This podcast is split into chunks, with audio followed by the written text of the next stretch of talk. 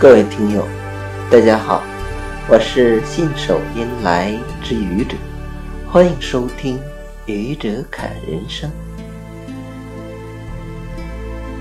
前几天看到一个关于未来的预测，其中有一条令人兴奋的消息：人类可能在五十年内破译生命的密码，实现长生不老的梦想。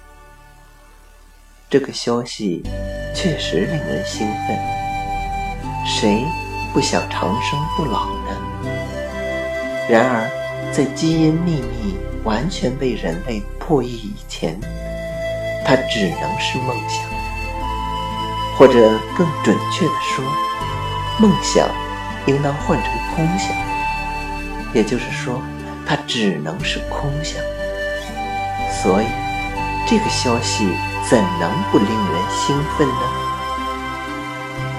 不过，对于正在收听《信手拈来之愚者》的节目的你来说，享受到长生不老的待遇几乎是不可能的。原因有两个：一，我们可能活不到解决长生不老问题的基因技术。成熟到可以应用的那一天。二，即使技术成熟了，伦理问题也难以跨越，长生不老也就仍然无法实现。对于人来说，每个人的人生都是一条不归路，有开始就有结束，谁也没法例外。谁都不能逃脱自然界的法则与规律。我们来到这个世界，我们终将离开这个世界。有的人说，人生就是个悲剧，带着哭声来到这个世界，最终又在别人的哭声中离开这个世界。你的人生再显赫。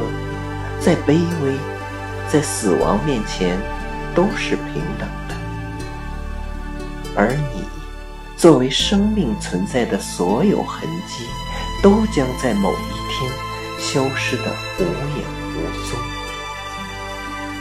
我想，即便如此，我们也不做人生的虚无主义者。虽然每个人的人生都是一条不归路，但。人生的价值就在于它曾经存在过。